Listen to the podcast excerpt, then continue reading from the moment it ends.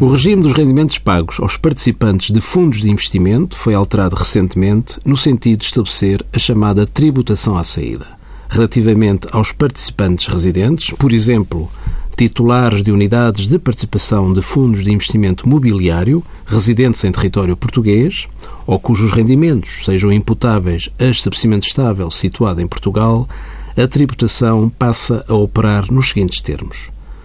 retenção na fonte à taxa de 28%, caso o participante seja sujeito passivo de IRS, tendo a retenção na fonte caráter definitivo e se o rendimento obtido não decorrer do exercício de uma atividade comercial, industrial ou agrícola.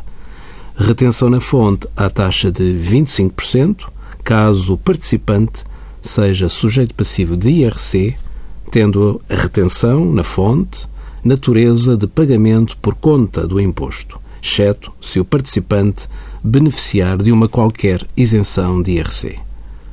Envie as suas dúvidas para conselhofiscal.tsf.occ.pt.